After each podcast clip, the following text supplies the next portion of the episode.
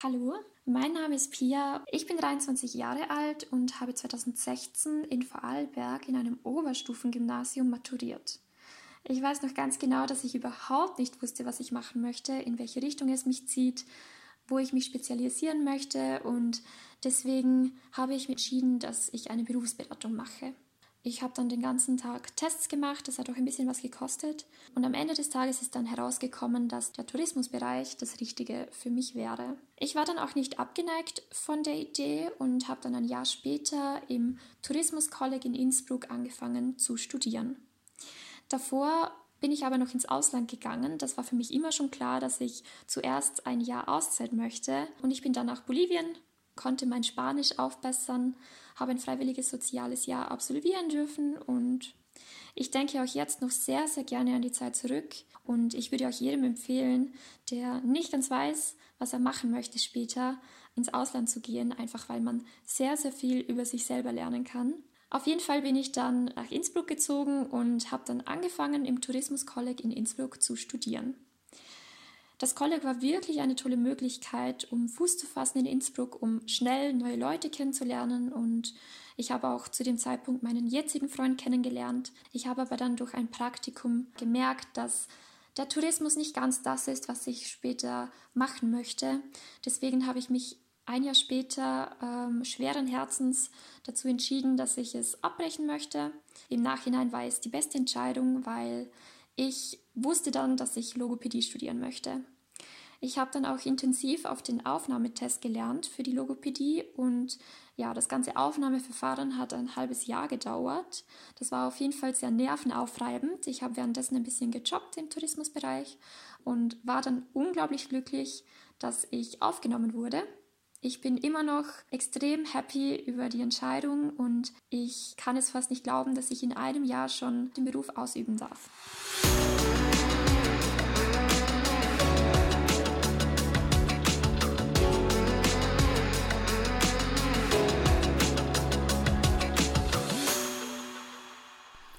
Hallo und herzlich willkommen bei der dritten Folge vom Podcast zum Frühstück. Ich habe heute nicht so gut geschlafen und frühstücke aber dafür jetzt eine große Schüssel Porridge mit Banane und Kakaopulver. Wie ihr schon gemerkt habt, ist die heutige Folge etwas anders aufgebaut. Es dreht sich heute um ein sehr komplexes, kontroverses und schwieriges Thema und zwar um Berufe, Berufswahl, Ausbildungswege, Entscheidungen, um Entscheidungen, Abbrüche, Neuanfänge, Druck von der Gesellschaft, von unserem System, in dem wir leben und auch von unserem Umfeld. Und deshalb dachte ich mir, dass ich alleine nicht so viele Sichtweisen und Perspektiven auf dieses Thema bieten kann. Und so habe ich mir überlegt, mehrere Menschen zu fragen, ihre Erfahrungen bzw. ihre Berufswege, Ausbildungswege zu erzählen, weil es oft einfach ein größeres Bild gibt. Man ist oft so umgeben von einer Bubble, in der man sich bewegt und viele Menschen machen vielleicht ähnliche Ausbildungen oder bewegen sich in einem ähnlichen Spektrum. Zum Beispiel, wenn man jetzt angefangen hat, an einer Universität zu studieren, dann umgibt man sich vielleicht ganz viel mit den Mitstudierenden und da ist dann oft nur so dieses Uni-Denken und dieses Uni-Leben präsent und andere Optionen sind eigentlich oft gar nicht so sichtbar oder zugänglich. Und so dachte ich mir, ich frage unterschiedliche Personen und alle, die Lust hatten, haben mir tolle Sprachnachrichten geschickt mit ihren Geschichten. Und den Anfang hat heute schon Pia gemacht, die uns von ihrem bisherigen Ausbildungsweg erzählt hat. Zusätzlich habe ich für dieses Gespräch mit meiner lieben Freundin Lea gesprochen. Lea ist 23 Jahre alt. Sie ist Online-Aktivistin, YouTuberin. Viele bezeichnen sie vielleicht auch als Influencerin. Und Lea hat ihr Abitur, also ihre Matura gemacht. Zur Erklärung, immer wenn Menschen in dieser Aufnahme und auch ich und Lea über Matura sprechen, ist es das deutsche Abitur. Und Lea hat nach ihrem Abitur ähm, angefangen zu studieren, hat unterschiedliche Studiengänge angefangen, abgebrochen, ist mehrmals umgezogen und hat so ihren jetzigen Partner kennengelernt, mit dem sie dann auch zusammengezogen ist. Und dadurch hat sich für Lea relativ viel verändert, weil ihr Partner Bühnenkünstler ist und sich auch in künstlerischen Kreisen bewegt. Und so hat Lea eine ganz neue Perspektive auf Berufe, Berufswahl, Druck, auch Konkurrenz in dieser Szene bekommen und hat dadurch eben ihre Perspektive sehr verändert auf dieses Thema. Noch dazu kommt, dass Lea nun ganz unerwartet schwanger geworden ist und das natürlich die Pläne, die man sich so zurechtrückt, erst recht auf den Kopf stellt. Und so habe ich mich sehr gefreut, dass Lea sich Zeit genommen hat, um mit mir so ein bisschen zu reden und auch um aus ihrer Perspektive zu sprechen und ihre Sichtweise auf das Thema Berufe, Berufswahl darzulegen. Natürlich ist Lea, so wie auch ich und alle anderen, die heute sprechen werden, keine Expertin. Jedoch ist jede Person die Expertin des eigenen Lebens und deshalb finde ich es auch wichtig, dass man unterschiedliche Sichtweisen hört und trotzdem muss und darf natürlich jede Person selbst entscheiden, was für sie stimmt und was nicht. Bevor es jetzt aber wirklich sofort losgeht, ist es mir noch ganz wichtig, etwas dazu zu sagen. Und zwar Lea und ich, wir sind beide zwei weiße Cis-Frauen. Wir sind zwei autochtone ÖsterreicherInnen. Wir kommen beide aus der oberen bzw. mittleren Mittelschicht der Gesellschaft, wenn man das so kategorisieren will. Und warum sage ich das dazu? Warum ist das wichtig? Es ist wichtig, weil wir aus einer Perspektive sprechen, die strukturell nicht benachteiligt wird. Es gibt strukturell keine Hürden in unserer Laufbahn, in unserem Lebensweg. Das bedeutet natürlich nicht, dass unsere Leben einwandfrei laufen, ohne irgendwelche Hürden und ähm, Schwierigkeiten. Wir hatten beide eine wirklich nicht so leichte Schulzeit und dennoch haben wir strukturell die besten Voraussetzungen oder die zweitbesten, weil wir beide Frauen sind, aus unserem Berufsweg zu machen, was wir wollen. Und das ist mir sehr wichtig dazu zu sagen, weil ich nicht möchte, dass Menschen sich von den Kopf gestoßen fühlen durch das, was wir sagen, weil wir aus einer sehr privilegierten Position sprechen. Jetzt geht's aber auch endlich los. Wie immer mein kurzer Disclaimer. Das Gespräch hat wieder virtuell stattgefunden und wurde deshalb aufgezeichnet und die Tonqualität ist an manchen Stellen leider etwas holprig geworden, aber ich denke, dass sich trotzdem gut zuhören lässt. Ich wünsche euch ganz viel Spaß bei dieser Folge und hoffe, dass ihr für euch einen weiteren Blick auf das Thema bekommen könnt. Liebe Lea, vielen Dank, dass du dir heute die Zeit nimmst, um mit mir ein bisschen über ein ganz besonderes Thema zu sprechen. Ja, hallo, auch von mir. Ich hoffe, man kann mich gut hören. Und Toni ist ja in Wien und ich bin in Bochum und wir werden jetzt versuchen, obwohl wir beide aus Tirol sind, Hochdeutsch zu sprechen. und mal sehen, ob uns das gelingt, weil im Privaten, da sprechen wir eigentlich immer im Dialekt. Aber wir werden uns Mühe geben.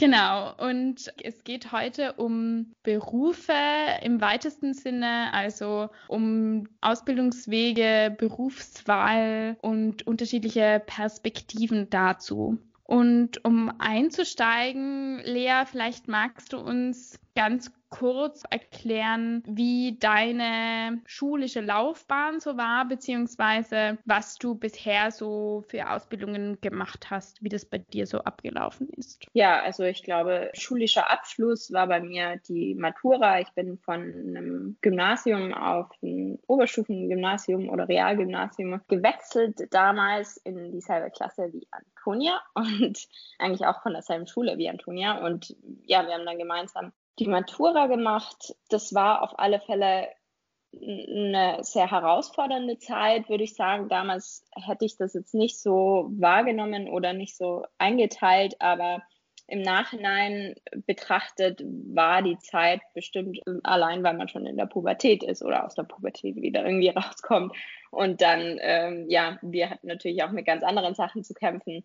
War das, glaube ich, an sich irgendwie schon eine schwierige Zeit und wir haben das dann aber alles irgendwie gut gemacht und ich, ich war da dann auch eigentlich so zufrieden und dachte mir, nach der Schule beginnt dann so das richtige Leben und nach der Schule geht es dann los und man ist frei von allen Zwängen. So hat man das zumindest damals, glaube ich, aufgenommen. Und dann war es eigentlich so, dass ich zumindest für mich komplett verwirrt war und in dieser Welt, in der wir heute leben, auch irgendwie noch nicht alt genug war oder mich noch nicht fit genug gefühlt habe, um in dieses kapitalistische Denken reinzukommen, in dem ich aber gelebt habe irgendwie auch und habe dann die ersten Jahre eigentlich nur mich irgendwie ausprobiert und herumstudiert und ja, war eingeschrieben für diverse Studiengänge, habe aber nicht wirklich studiert, weil ich immer das Gefühl hatte, okay, wenn das es jetzt nicht ist und ich mich da nicht zu 100 Prozent wohlfühle, dann muss ich weiter zum nächsten und anstatt wirklich mal so ein bisschen zu setteln. Und ich glaube nicht, dass das falsch war, weil ich glaube, ich habe einfach länger gebraucht als andere. Und ich glaube, ich bin auch jetzt nicht irgendwie am Ziel oder so. Aber ich kann mir schon vorstellen, dass ich damals irgendwie so gestresst war von diesem Außen, diesem, diesem Erfolgsdenken auch, dass ich ständig das Gefühl hatte, okay, da bin ich jetzt nicht gut genug drin, also suche ich mir lieber was anderes, was dann nicht nur ein Studiengang ist, den ich wähle und dann mache, sondern was mich bestenfalls dann auch noch zu 100 Prozent erfüllt und in dem ich dann komplett aufgehen kann und ja, und ich glaube, das übt generell relativ viel Druck auf unsere Gesellschaft aus. Und jetzt vier, fünf Jahre, ich weiß gar nicht, wann haben wir Matura gemacht? Vor fünf Jahren, ja, glaube ich. 2016, ja, vor fünf Jahren. Bin ich in, in Deutschland und bin selbstständig und studiere nebenher an der Fernuni Kulturwissenschaften und mache das aber in meinem Tempo, sage ich jetzt mal nicht Vollzeit und äh, ja, bin eigentlich sehr zufrieden damit und habe natürlich jetzt ganz andere Gedanken, um die ich mich kümmere, weil ich bald ein Kind bekomme und äh, jetzt halt in einer komplett anderen Lebenssituation bin. Ja, also ich glaube, es ist schwer, das alles jetzt so kurz zusammenzufassen, aber grundsätzlich glaube ich, dass ich einerseits sehr auf mich konzentriert war und auf das, was mich erfüllt und dachte, dass ich das halt im Außen finde, in einem Studiengang, in einem bestimmten Land oder in einer bestimmten Stadt, in einer bestimmten Beziehung, anstatt das mal einfach ein bisschen schwer zu erklären, aber ich versuche inzwischen das nicht mehr so auf mich als Person zu beziehen, sondern als Sache an sich anzunehmen und damit irgendwie zufrieden zu sein.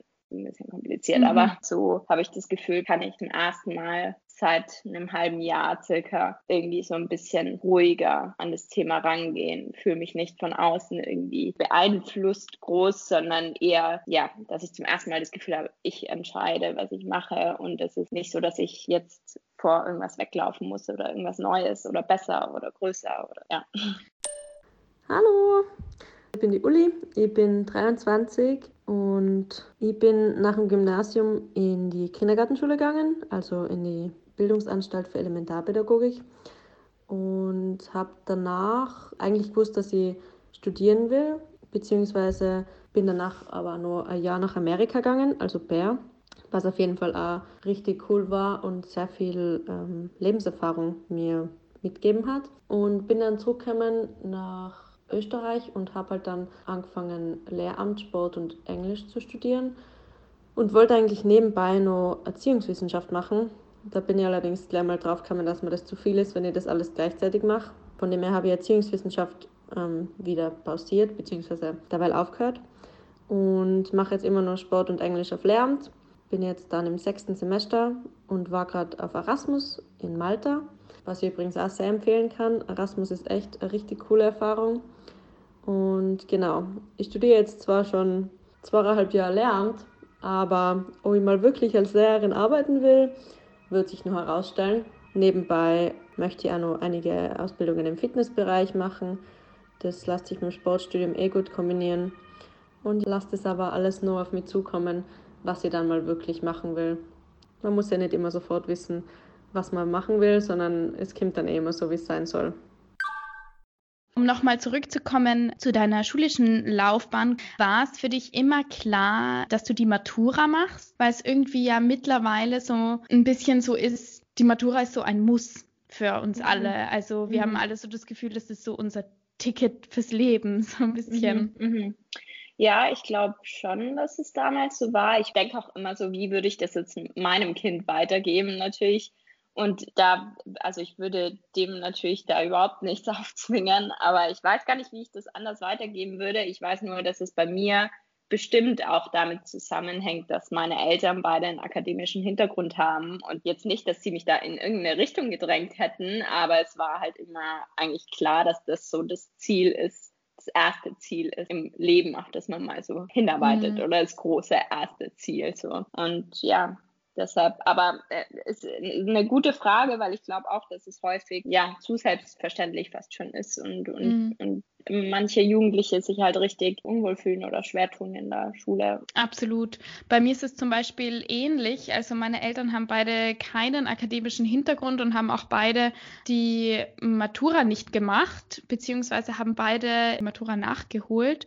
Und es war aber dann trotzdem immer so ein Muss für mich und meine Schwester, dass wir die Matura machen, damit wir es nicht so machen müssen wie unsere Eltern. Also generell finde ich es einfach so absurd, dass in diesem Alter das zu entscheiden ist, dass mhm. man in diesem Alter, ich weiß nicht, wie alt ist man denn da, 15 oder so, wo man, wo man sich dann dafür entscheiden muss, ob man nun die Schule weitermacht oder eine Lehre beginnt. Und das ist schon relativ früh, um zu wissen, okay, was will ich irgendwann mal arbeiten. Mm. Ja, das auf alle Fälle. Ich meine, ich glaube, man geht oft davon aus, dass das dann so eine Entscheidung fürs Leben ist. Es gibt ja Gott sei Dank auch Möglichkeiten, es dann beispielsweise nachzuholen, wenn man das will. Das ist dann sehr aufwendig und anstrengend. Und ich finde auch, dass der Staat da beispielsweise mehr Gelder reinstecken könnte, dass die Personen dann, die jetzt im Abendgymnasium beispielsweise machen, irgendwie da mehr Unterstützung bekommen oder so.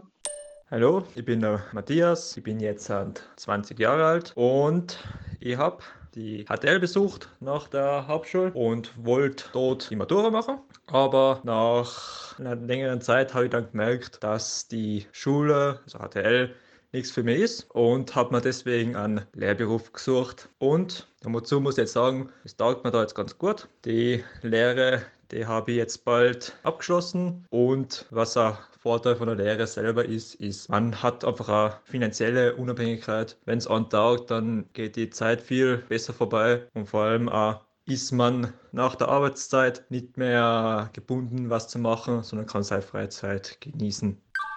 Mhm. Grundsätzlich glaube ich aber auch, dass es, also weil du eben gesagt hast, deine Eltern haben beispielsweise beide keine Matura gemacht. Ich glaube, dass es da halt einfach einen krassen Shift gegeben hat in den letzten Jahren, dass die Mittelschicht, untere, obere Mittelschicht äh, jetzt zu so einer akademischen Schicht geworden ist und vor 40 Jahren oder so halt noch die arbeitende Schicht war, und wenn man viel gearbeitet hat, dann konnte man irgendwie, oder dann war man Teil der Mittelschicht und Arbeit mhm. im Sinne von ja, einem Lehrberuf oder was wir heute vielleicht jetzt nicht mehr so als Berufe der Mittelschicht mhm. ansehen würden. Mhm. Also es hat sich ja auch der, der Unterschied zwischen körperlicher Arbeit und eher geistiger Arbeit, wenn man es jetzt so beschreiben kann, hat sich ja auch stark verändert in den letzten Jahren, mhm. was als wertvoller angesehen wird mhm. von der mhm. Gesellschaft. Ja, ja, das ist natürlich irgendwie Teil jetzt von heute. Es ist auch Teil eben vom Kapitalismus. Je, je mehr Wissen wir bekommen, desto angesehene Berufe können wir ausüben, desto mehr Geld verdienen wir. Da muss man natürlich immer vorsichtig sein, aber grundsätzlich glaube ich schon, dass es da halt einfach eine große Veränderung gegeben hat, weil wie lange gibt es schon Bachelorabschlüsse oder mhm. wie, wie sehr betitelt man sich auch mit solchen Sachen? Mhm. Ich habe auch jetzt, weil ich ja auch gerade in so einer Umbruchsphase so ein bisschen bin, mehr so Stellenangebote angeschaut. Ich meine, es ist in der aktuellen Lage eh nochmal super schwer, aber es ist so absurd, weil ich einfach Praktikumsstellenangebote gesehen habe, wo als Anforderung stand äh, Berufserfahrung. mhm. was einfach absurd ist. Also gefühlt muss man einen Masterabschluss haben von, von einem Studium, dann noch am besten fünf Jahre Berufserfahrung und nicht älter als 23 sein. Mhm. Also naja das ist so die gesellschaftliche Anforderung irgendwie. Und deswegen merke ich auch in meinem Umfeld, dass ganz, ganz viele Menschen versuchen, in so einem Speed zu studieren. Einfach so schnell wie möglich in der Mindeststudienzeit das alles so vorüberzukriegen, damit sie mal die Basis haben für mhm. irgendwas.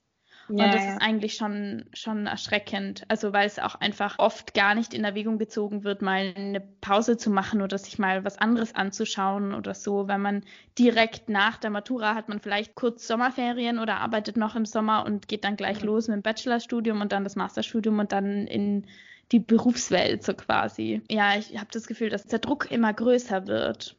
Hallo, ich bin die Katharina Rungatscher, ich bin 22 Jahre alt und ich habe 2016 maturiert.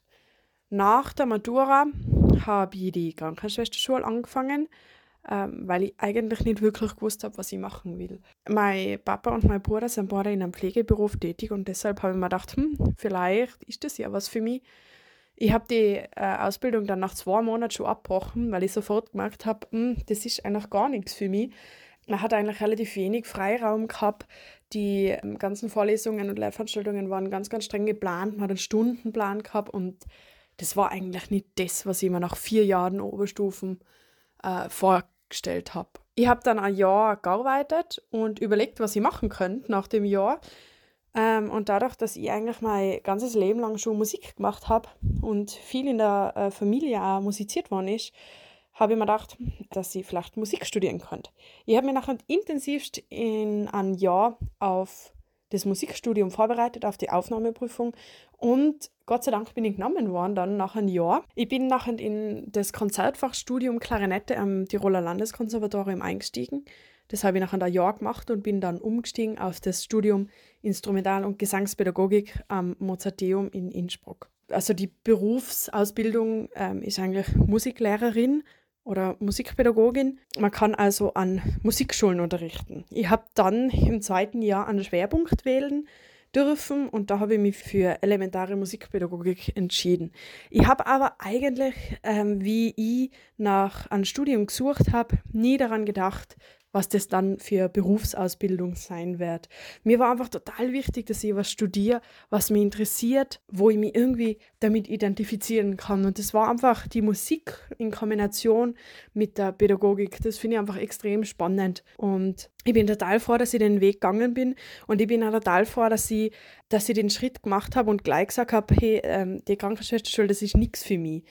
Das ist sicher für ganz, ganz viele Leute total lässig, aber für mich war es leider nichts. Ich, ich mache jetzt auch im Sommer den Bachelorabschluss und ich hoffe, dass ich natürlich einen Platz für das Masterstudium kriege.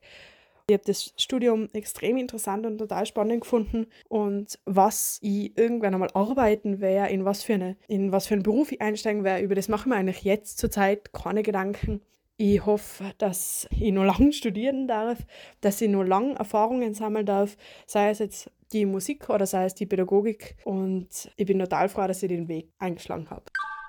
Mhm, mhm. Ja, es ist interessant. Also ich glaube, kommt immer ganz drauf an, in welchen Freundschaftsgruppen man sich so ein bisschen bewegt. Ich glaube, ich habe das erst jetzt äh, hier so richtig gelernt in einem Kreis, in dem fast alle Leute irgendwie KünstlerInnen sind und halt so einen komplett anderen Alltag haben, dass es auch halt einfach ein anderes Leben gibt, das, das vielleicht zehnmal zufriedenstellender ist und produktiver ist. Oder gerade jetzt mit Corona. Ich glaube, dass mir das beispielsweise extrem geholfen hat, mal so ein bisschen die Geschwindigkeit rauszunehmen aus dem Ganzen und einfach mal zu setteln und zu verstehen, okay, was habe ich, was mache ich gerade, macht mir das Freude größtenteils und wie, wie gehe ich damit um? Brauche ich jetzt eine Alternative oder stürze ich mich dann wieder nur ins Neue, ins, ins Nächste? Und das ist sicher ein Problem, was viele auch gar nicht als Problem beschreiben würden. Wenn man jetzt beispielsweise an Elon Musk denkt, oder so, der, der hat ja mal gesagt, äh, Velocity is fun. Also, dass, dass es halt Spaß macht, schneller und besser und mehr zu produzieren.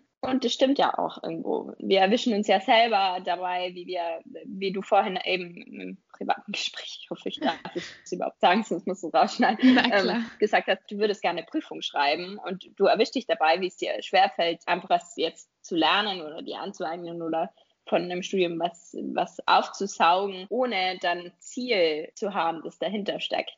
Und ich glaube schon, dass das da auch mit drin steckt, dass es so schwer fällt, heutzutage einfach mal was auszuhalten, was mhm. vielleicht jetzt nicht zu 100 Prozent 24-7 erfüllend ist, aber was so einen Alltag irgendwie schafft.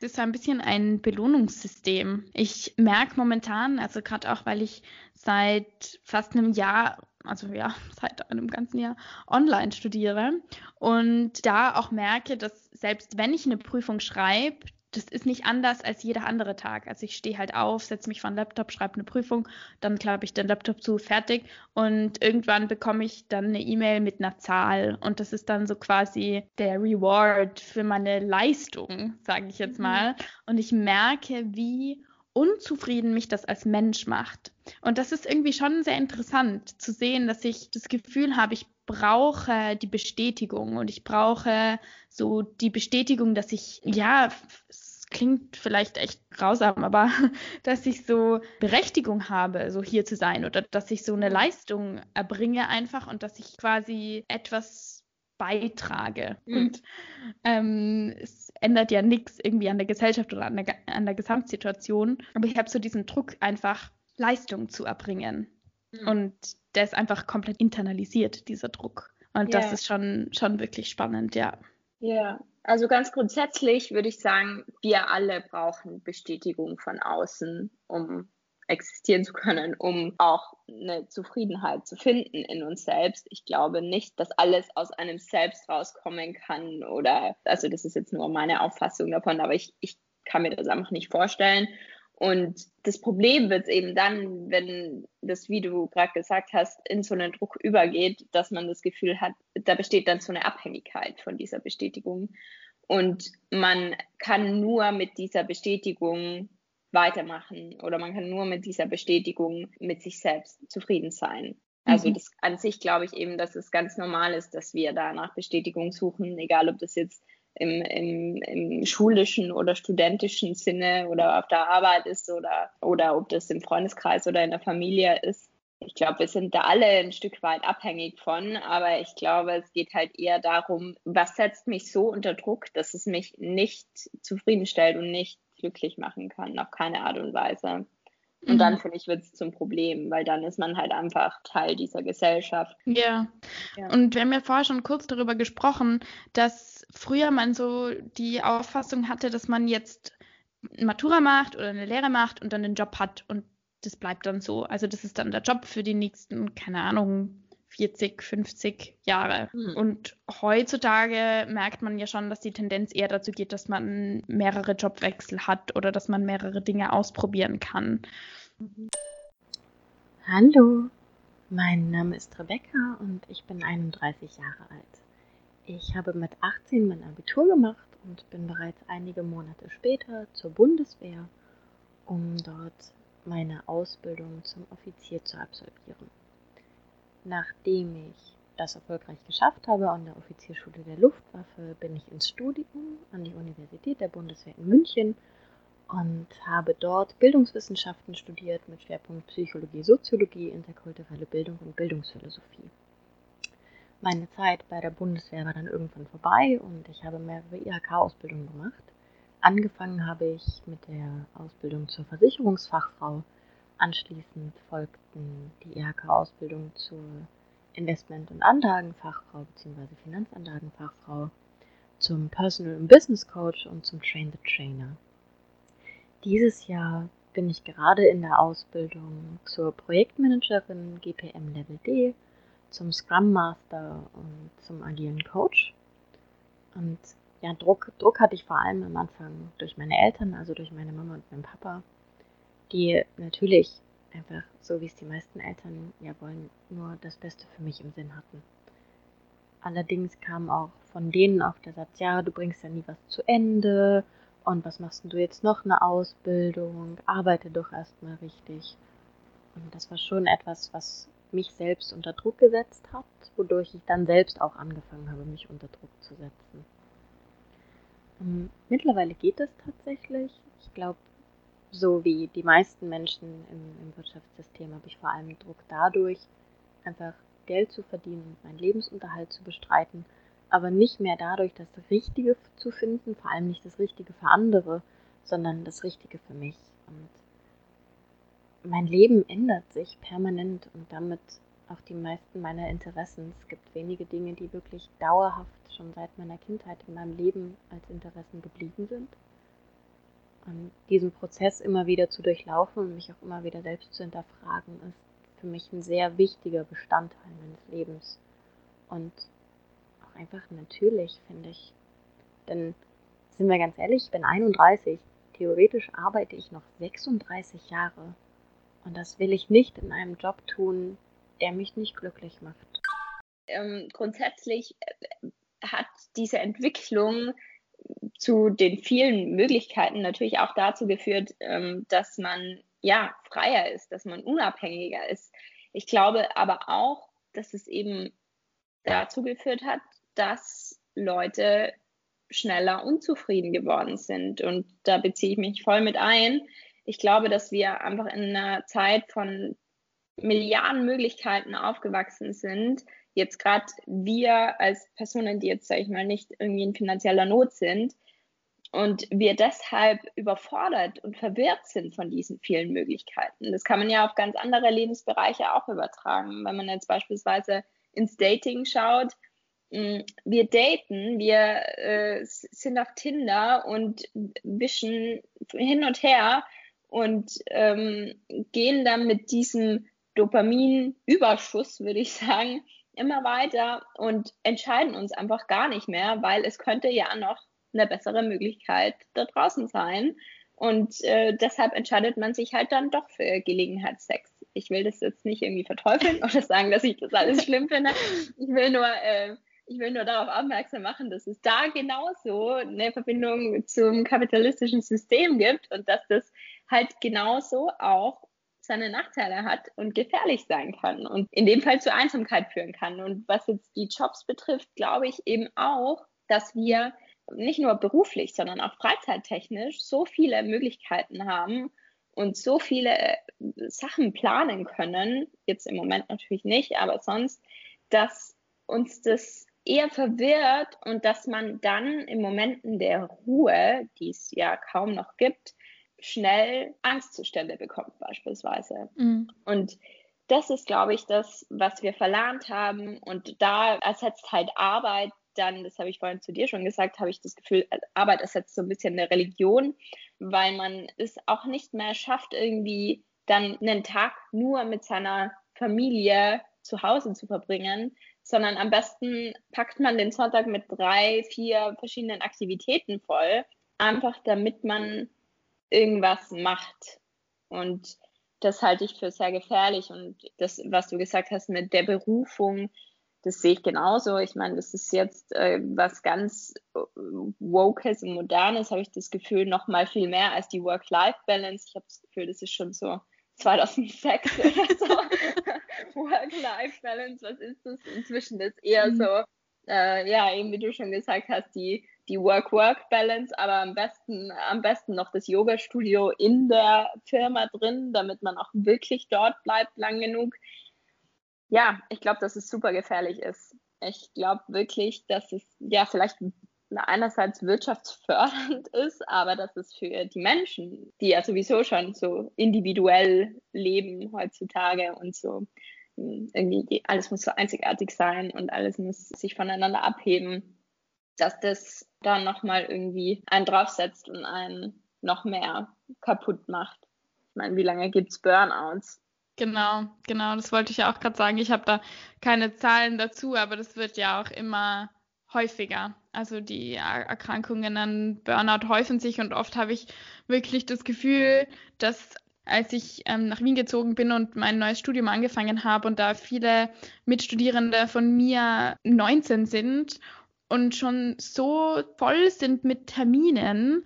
Einerseits das Vollzeitstudium, aber nebenbei arbeiten, weil man sich ja sonst die Wohnung nicht leisten kann und dann noch Sport nebenbei und dann noch das und das und mir kommt vor, die sind alle schon auf dem besten Weg zum Burnout mit knapp 20 Jahren und so. Ich weiß nicht, wie lange das noch weitergehen soll, bis da irgendwann am System was geändert wird, weil es so ja irgendwie nicht weitergehen kann. Ja, und natürlich auch, darf man nicht vergessen, ich sage das jetzt natürlich als Person, die im Social Media Bereich arbeitet, aber Social Media ist da genauso eine große Gefahr und ist jetzt halt der, der Lückenfüller 2021.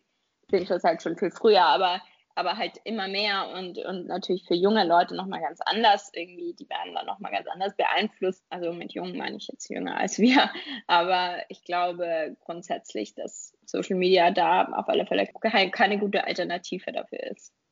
Ich habe mal was gelesen auf Instagram, über Instagram. Und ich nutze Instagram nur für private Zwecke. Aber habe mich da irgendwie auch dran ertappt. Und zwar hat sie geschrieben, dass Instagram ein Bewerbungsverfahren ist und niemand bekommt den Job. Und ich hatte so ein bisschen das Gefühl, es ist irgendwie so. Also es wandelt sich immer weiter und mm, jeder hat das Gefühl, man muss sich so ein bisschen selbst optimieren auf, auf dieser Plattform und so ein bisschen auch verkaufen klingt zu krass, aber sich so ein, so ein Es ist ja, genau das. Es ist genau ja, das. Und also, alles, also jede, jede Art von, selbst wenn man jetzt nicht über ein privates Thema spricht oder über sich selbst spricht, man, man inszeniert immer irgendwie sich selbst und es ist immer ein, ein persönlicher Bezug, den man da haben muss. Man muss sich immer positionieren auf Instagram. Also das ist es auf alle Fälle und ich glaube eben, wie gesagt, dass es auch viel Druck auf einen ausübt und ja, aber um da nochmal äh, drauf zurückzukommen, ich glaube, dass Social Media, also gerade wenn man jetzt in dem Bereich arbeitet, dass das ja sowieso auch viel so mit, äh, ich mache den Beruf, was ein, einmal mein Hobby war und jetzt ist mein Beruf. Und ich muss sagen, als Person, die das genauso erlebt hat, sobald ein Hobby im Beruf wird, wird es anstrengend. Und wenn es eine Notwendigkeit darstellt, dann ist es ja okay, wenn man weiß, man verdient jetzt Geld damit und man muss da irgendwie was einnehmen und man muss das machen, dann finde ich, kann man es auch eher so als Arbeit abkapseln. Aber wenn es halt irgendwie doch noch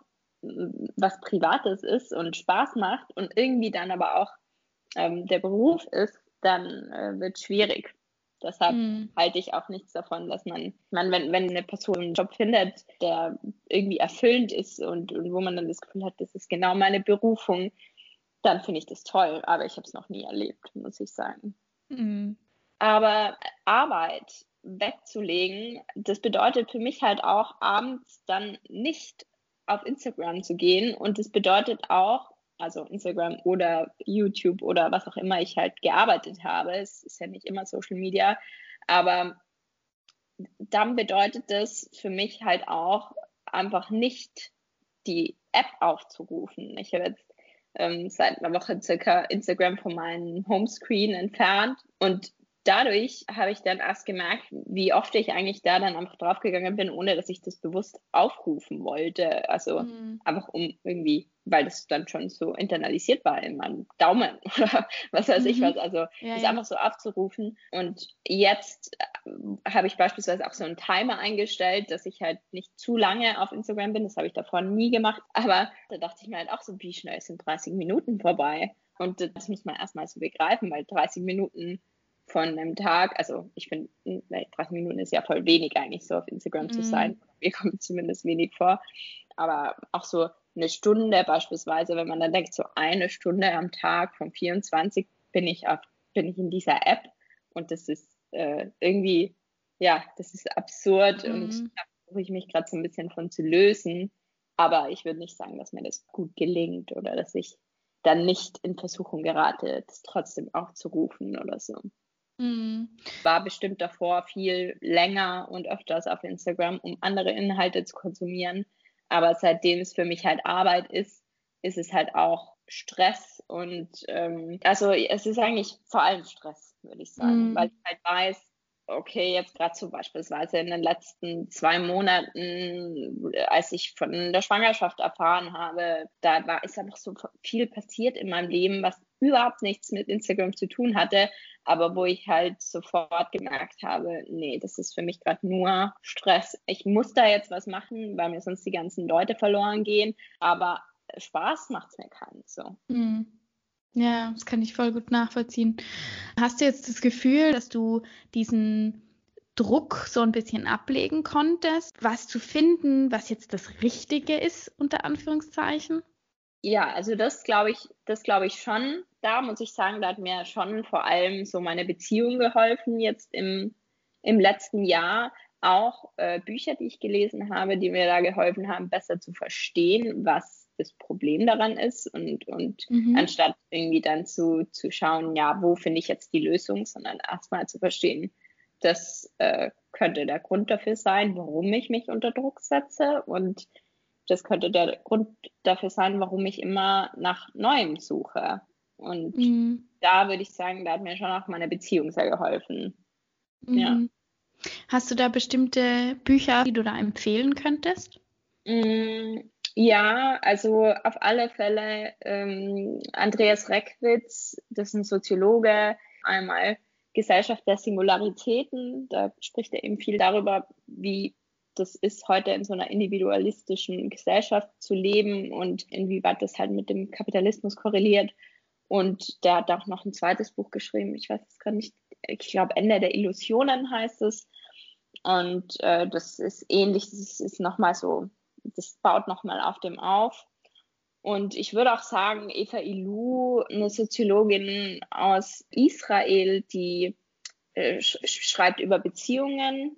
Ähm, und da geht es eben viel um das, was ich am Anfang so ein bisschen angeschnitten habe, inwieweit Beziehungen vom kapitalistischen System beeinflusst werden und da, ich würde sagen, da ich, konnte ich einfach viel auf mein ganzes Leben übertragen. Also mhm. natürlich auch auf Beziehungen, weil ich äh, lange Zeit das Gefühl hatte, ich werde nie irgendwie glücklich sein oder langfristig glücklich sein in einer Beziehung oder zufrieden sein. Und da muss ich sagen, das hat mich irgendwie alles sehr geerdet.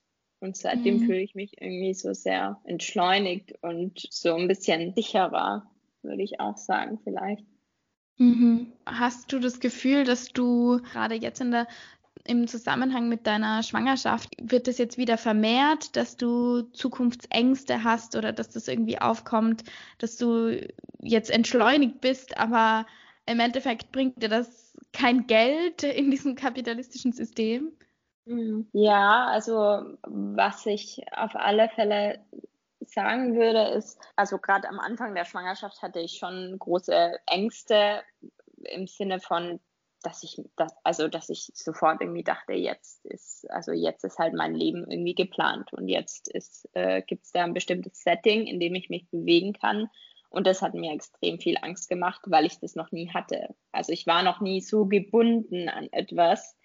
Ähm, man kann an keinen Ort, keinen Partner, keine Partnerin so gebunden sein wie an sein eigenes Kind, mhm. wenn man sich dazu entscheidet, das zu behalten. Und ich glaube, das hat mir große Angst gemacht. Und andererseits hat mich auch die Schwangerschaft und ich würde auch sagen, die Beschäftigung mit dem, was wirklich zählt, das ist jetzt, kommt jetzt aus einem sehr christlichen Hintergedanken, aber wo ich einfach sagen muss, ich glaube, ich habe halt auch mich oft so in ins Zentrum gestellt von meinem Leben, dass ich mir dachte, okay, ich muss finden, was mich erfüllt, was mich glücklich macht. Ich muss zu 100 Prozent ein glückliches Leben führen mit all den guten Dingen und mir alles holen, was mir gut tut. Und seitdem ich das geschafft habe, das so ein bisschen abzulegen und mal zu schauen, hey, was habe ich eigentlich? Womit bin ich eigentlich super zufrieden? Und was muss jetzt gerade nicht verändert werden, weil es einfach gerade nicht nur um mich geht, das hat mir sehr geholfen, da irgendwie auch meine Zukunftsängste so ein bisschen ja, in den Hintergrund zu rücken.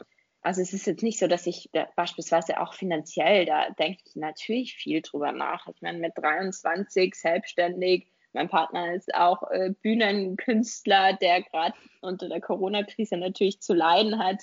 Das sind jetzt nicht die perfekten Voraussetzungen für ein Kind, würde ich sagen. Ich meine, es, es ist in Ordnung und, und ich bin froh, dass wir da nicht in Not sind oder so. Aber da mache ich mir natürlich auch Gedanken, aber da hoffe ich halt einfach, da denkt mir halt einfach, okay, ich habe Gott sei Dank Eltern, auf die ich immer zurückgreifen kann. Ich, aber ja.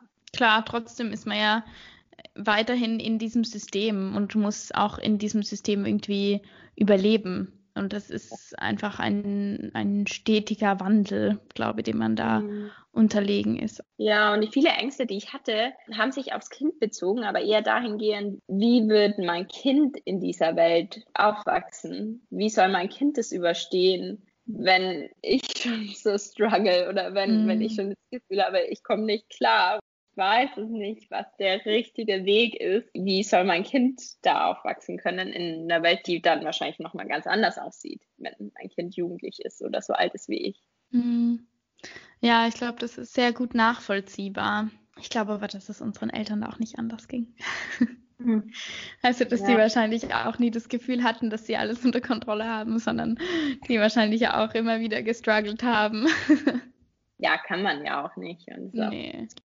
Lea, gibt sonst noch irgendwas, was du ähm, gerne sagen möchtest oder wo du sagst, das hat dir geholfen und könnte vielleicht auch den ZuhörerInnen helfen? Hm. Momentan würde ich sagen, hat es mir wirklich sehr geholfen, mal, also erstens nicht drauf zu schauen, was, was wollen jetzt andere Personen im Sinne von, was will die Gesellschaft von mir?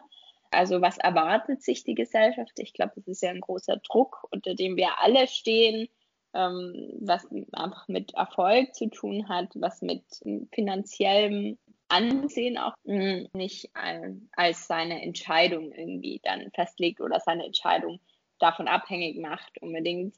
Ich glaube, dass es hilft, mit den Personen darüber zu sprechen, die einem frei begegnen können, was das Thema betrifft.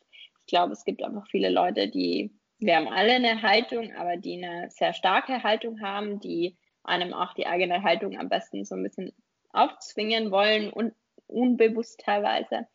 Mhm. Aber ich glaube, wenn man frei darüber sprechen kann und oder wenn einem Personen auch Denkanstöße geben, die teilweise vielleicht schwierig sind, aber die dann schlussendlich irgendwie darin resultieren, dass man halt vielleicht für sich irgendwie was Neues erkennt oder, oder was besser versteht oder so, dann glaube ich, ist es total wichtig. Also mir hat das Reden darüber sicher auch geholfen, weil ich oft dann irgendwie davon weggelaufen bin, hatte ich das Gefühl. Also ich habe dann beispielsweise irgendwas, irgendwas abgebrochen oder bin weggezogen, äh, weil ich mir dachte, ja gut, da muss ich mich jetzt nicht mehr damit auseinandersetzen. Ich lasse mein altes Leben hinter mir und äh, mhm. starte neu. Und das ist halt nicht so. Also es holt einen ja immer irgendwie ein, egal ob das dann ist im Sinne von, man spricht wieder darüber oder es holt einen halt mental ein oder.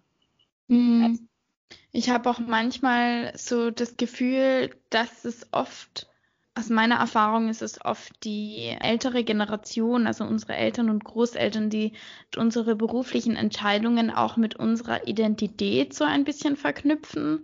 Ich habe so das Gefühl, dass wenn jemand, ich nehme jetzt mal uns als Beispiel, der so mehrere Dinge ausprobiert und abgebrochen hat, auf der Suche nach sich selbst ist. Also das ist was, was ich schon öfter gehört habe, so ja, du weißt halt noch nicht genau, wer du bist oder du weißt halt mhm. noch nicht genau, wo dein Platz ist. Es ist einfach so tief verankert ist, dass man sich mit, also anfängt mit einem Beruf zu identifizieren. Also, dass mhm. das irgendwie mit, mit der Persönlichkeit auf einmal zusammenhängt, obwohl mhm. das ja mhm. eigentlich zwei ganz unabhängige Dinge sind. Ja, auf alle Fälle. Das ist ein großes Problem. Also einerseits die Annahme, dass es in selbst so einen wahren Kern gibt, auf den man erstmal kommen muss, den man erstmal so für sich irgendwie ja so realisieren muss. Und wenn man das geschafft hat, was ich nicht glaube, dass das jemals eintritt, aber wenn man das geschafft hat, dann weiß man auch, in welche Richtung man gehen muss. Ähm, damit kann ich wenig anfangen. Also auch denn so beispielsweise Leute, die sagen, ja, ich, und ich war eine davon, also ich will mich da nicht ausnehmen, aber alle Leute, die sagen, ja, ich gehe jetzt mal ein Jahr lang äh, nach Thailand und dann werde ich schon zu mir finden. Mhm. Nee, glaube ich nicht. Also ich glaube, wenn man sich halt nicht mit anderen Sachen auseinandersetzt, die vielleicht schwierig für einen sind, dann, dann glaube ich das nicht. Ich habe es mhm. zumindest nicht gemacht. Also bei mir ist, hat, hat es nicht funktioniert. So. Danke, Lea, für das Gespräch. Danke Ja. für deine Zeit. Ja, gerne. Ja, mich hat es richtig gefreut. Dein Podcast natürlich super. Hallo, mein Name ist Fabian Denk. Arbeits-Berufskarriere hat 2009 nach der Matura an der HAK in Imst begonnen. Ich habe damals mit dem Zivildienst angefangen beim Roten Kreuz, habe danach anschließend sogar noch drei Monate verlängert den Zivildienst, weil es über den Sommer war und ich sonst nicht wirklich gewusst habe, was ich sonst machen soll. Habe dann im Herbst Bewerbungsgespräche gemacht, habe dann eigentlich entschlossen, dass ich bei der Sparkasse anfange, ja, weil es naheliegend war, weil ich dort gewohnt habe, weil mein Vater auch dort gearbeitet hat. Und schlussendlich habe ich aber bei Swarovski ein Bewerbungsgespräch gemacht, weil von einer Freundin der Vater dort gearbeitet hat und gesagt hat, mich soll man das zumindest mal anschauen. Habe das dann gemacht und habe dann dort angefangen. Bin mittlerweile nicht durchgehend, aber eben seit 2010 bei Swarovski beschäftigt, aber vielleicht nicht so, wie sich das jemand vorstellt, die ganze Zeit Vollzeit dort arbeiten. Dann 2012, 13 im, im Herbst angefangen zu studieren. Englisch Bachelor damals. Warum? Irgendwie hat mir ein bisschen was gefehlt und ich wollte nicht quasi jetzt 30 Jahre lang in dem Beruf arbeiten. Mit 22, 23, wo ich damals war, haben wir so ein bisschen die Frage gestellt, ja, das war jetzt nicht alles, man muss sich schon noch weiterbilden und irgendwie wollte ich was anderes noch machen, also ein bisschen eine neue Herausforderung. Das Studium habe ich dann im nächsten Semester in ein Lehramtsstudium Englisch-Italienisch geändert, habe aber nicht gewusst, ob ich überhaupt jemals Lehrer werden will. Ich war teilweise bei Swarovski weiterhin beschäftigt im Teilzeitverhältnis Zuerst habe ich ein Jahr Bildungskarenz gemacht. Während der Zeit war ich gar nicht bei Swarovski beschäftigt und habe mich voll auf das Studium konzentrieren können. Habe dann anschließend an die Bildungskarenz auch ein Jahr Erasmus in Rom gemacht, wo im Nachhinein so die, die interessanteste, die wichtigste Entscheidung war und die herausforderndste, aber auch gleichzeitig die schönste Erfahrung. Wo ich dann zurückgekommen bin, habe ich trotzdem wieder Teilzeit bei Swarovski angefangen. Und ich muss sagen, Teilzeit neben am Vollzeitstudium zu arbeiten ist sehr herausfordernd, aber hat auch Vorteile, dass man sich gewisse Dinge trotzdem leisten kann und trotzdem den Vorteil von einem fixen Einkommen hat und trotzdem hat man die Zeit zu studieren und sich weiterzubilden. Das Studium habe ich dann abgeschlossen, habe danach das Unterrichtspraktikum in einer Schule gemacht. Das zählt noch zur Ausbildung. Das Unterrichtspraktikum, natürlich ist am Anfang noch mal anstrengender, aber auch die Tatsache, dass man an Ferienzeiten gebunden ist, man hat fixe Arbeitszeiten, kann jetzt nicht sagen, morgen nehme ich mir frei. Ja, schlussendlich das Unterrichtspraktikum war fertig. Ich habe dann nicht in einer Schule angefangen, war aber dann sehr zufrieden, wieder bei Swarovski Vollzeit zu arbeiten und habe das eigentlich genossen, dass man mal frei nehmen kann, dass man mal Urlaub fahren kann, wenn nicht alle Urlaub haben. Und dann kam Corona und in Corona stellt man sich so ein bisschen die Frage, was macht man eigentlich mit seinem Leben? Wo, wo soll es denn hingehen?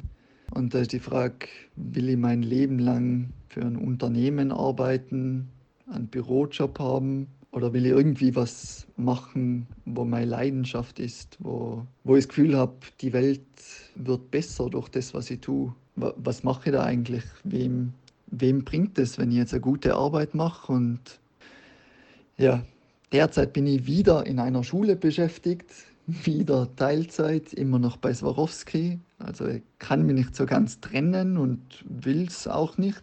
Abschließend jetzt, ähm, ich bin jetzt 30 Jahre alt, habe spät angefangen zu studieren, habe gesehen, wie das ist, in der Privatwirtschaft zu arbeiten, wie das ist, in der Schule zu arbeiten. Und ich, ich weiß nicht, wo ich in zwei, drei, fünf, zehn Jahren bin.